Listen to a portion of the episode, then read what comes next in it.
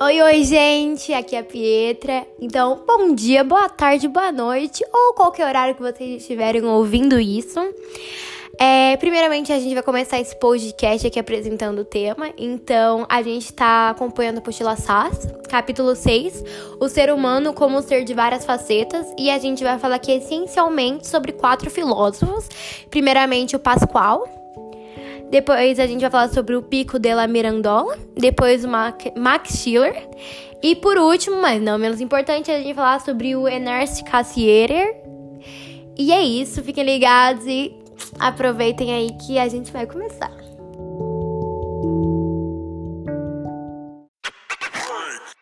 Blaise Pascal. De acordo com esse filósofo francês, o ser humano é um ser mediano, uma vez que está colocado entre dois polos o superior e o inferior. Quando, che quando ele chega ao polo superior, ele acaba caindo do polo inferior, e quando cai do polo inferior, uma luz o leva novamente para o polo superior. Com isso, o ser humano está uma dimensão de anjos e uma dimensão de besta, passando em sua vida por esses dois extremos, os quais aparecem apontar para um possível equilíbrio. E para Pascoal, o ser humano é, ao mesmo tempo, um ser grandioso e um ser miserável. O equilíbrio é fruto de um paradoxo sem fim. Com isso, o ser humano não vai encontrar repouso quando procurar viver de acordo somente com sua parte mais elevada, assim como não encontrará quando procurar viver em sua conformidade com sua parte menos elevada. Com isso, o equilíbrio só vai poder ser amenizado com a crença verdadeira no Deus de Abraão, de Isaac e de Jacó, ou seja, no Deus judaico-cristão na medida em que seria capaz de reunir e resolver as dimensões contrárias do ser humano, proporcionando-lhe um pouco de paz. Então, continuando, para Pascal, existem dois tipos de espírito. O espírito de geometria, que é uma inclinação para exigir, por meio da razão, uma verdade absoluta ou evidências absolutas sobre um tipo de conhecimento. E também existe o espírito de finesse, que seria a inclinação para captar a verdade de algo de forma intuitiva. Em relação a eles, não se pode usar nenhum desses espíritos de um modo excessivo ou em excesso, mas também não pode deixar de usá-lo. Podemos falar também que entre esses dois espíritos tem um conhecimento que se chama razão do coração, que seria aquilo que resulta em um equilíbrio entre a razão universal e a fé pessoal. Yay! Com isso, Pascal, ele retoma os pensamentos de Santo Agostinho, que dizia que é preciso crer para compreender e compreender para crer. E usa essa afirmação da seguinte forma: que se encontra-se Deus porque tenta buscá-lo, mas também se busca porque de alguma forma Deus sempre esteve com o ser humano. E com isso ele fala que a paz do ser humano também só é possível quando se apoia não simplesmente uma verdade eterna, mas sim um Deus vivo, que ao mesmo tempo pode ser carnal e eterno, ou seja, quando se apoia-se em Jesus Cristo.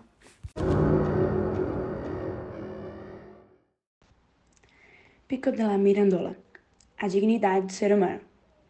Pico de la Mirandola nasceu em 1463 e morreu em 1494, na Itália. Foi um erudito, filósofo, neoplatônico e um dos grandes símbolos do renascentismo. Colocou sua visão sobre a condição humana, a dignidade, a felicidade e a natureza humana. A dignidade humana é poder definir seu próprio destino por meio da liberdade, o arbítrio. Dessa forma, o homem pode simultaneamente tentar atingir o conhecimento da natureza do mundo material e a elevação à realidade de Deus, na qual seria a fonte da felicidade. Como podemos escolher nosso destino? Segundo o filósofo, somos mais especiais que os anjos e os animais, pois tem uma natureza fixa, imutável. O ser humano tem caminhos traçados por Deus que definirão seu destino, em que a autonomia deve guiar a pessoa.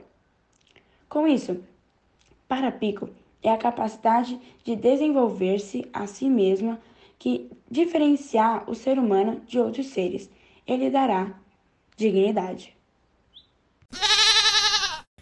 Aí agora a gente vai ter que falando sobre o Max Schiller. O que acontece é, Max Schiller, ele vai ser um alemão do século XIX para o século XX. E a questão do ser humano, ela vai continuar inquietando a mente dos filósofos por muito tempo. Então, a existência do Max Schiller, ela é muito posterior a, o Pascoal e o Pico de la Mirandola. Então, a gente está falando aqui sobre outros conceitos de uma época muito posterior e o mesmo assunto, o mesmo tópico, porque é um assunto que vai continuar inquietando filósofos e cientistas e sociólogos e por aí vai. Então, aqui a gente tem o ser humano como espírito. O Max Schiller, ele afirma que o que está acontecendo é, ele concebe ao ser humano a ideia de personalidade. Então, ele vai caracterizar o ser humano como não sendo algo nem material nem imaterial. Ou seja, o espírito, que é o ser humano, ele vai estar entre essas duas fases, entre o material e o imaterial. Então, ele não vai ser nem completamente material ou transcendente, e ele também não vai ser nem completamente puramente o corpo. Ele vai estar no meio disso, ele vai ser um conceito entre essas duas esferas. Então, no geral, a ideia do Max Schiller é que o, o, humano, ele é um centro que vai reunir ambas as características, formando assim o que a gente chama de ser humano, ou seja, um centro de personalidade ou seja, o homem é um entrelaçamento entre espírito, manifestações psíquicas e o corpo. E é importante a gente ressaltar que essas três coisas, elas não devem ser coisas levadas e tomadas e interpretadas como três coisas separadas. Não, elas se interligam entre si para formar o homem, para formar o que nós temos hoje, o que nós temos o conceito definido de ser humano, ok? No geral é isso. O filósofo alemão Ernest Cassirer também desenvolveu conceitos importantíssimos para a compreensão da dimensão humana. Ele procurou aplicar a compreensão do ser humano e também a ideia de que o homem é um animal racional. Para ele, a definição de animal racional não consegue ser relacionada a toda a dimensão humana. Para o filósofo alemão, a parte racional do ser humano está ligada com a sua parte emocional, com a sua linguagem, com a sua lógica científica e também com a sua imaginação poética. Considerando cada uma dessas dimensões, Kessler afirma que o que tem em comum em todas elas é o que ele chama de capacidade de gerar símbolos. Sendo assim, o ser humano passaria a ser tanto um animal racional quanto um animal simbólico. Para Ernest, existem três sistemas simbólicos fundamentais, e cada um deles tem sua função. O mito, cuja função é expressar, a linguagem comum, cuja função é representar, e as ciências, cuja função é dar sentido. Cada uma delas, por sua vez, também é considerada um símbolo.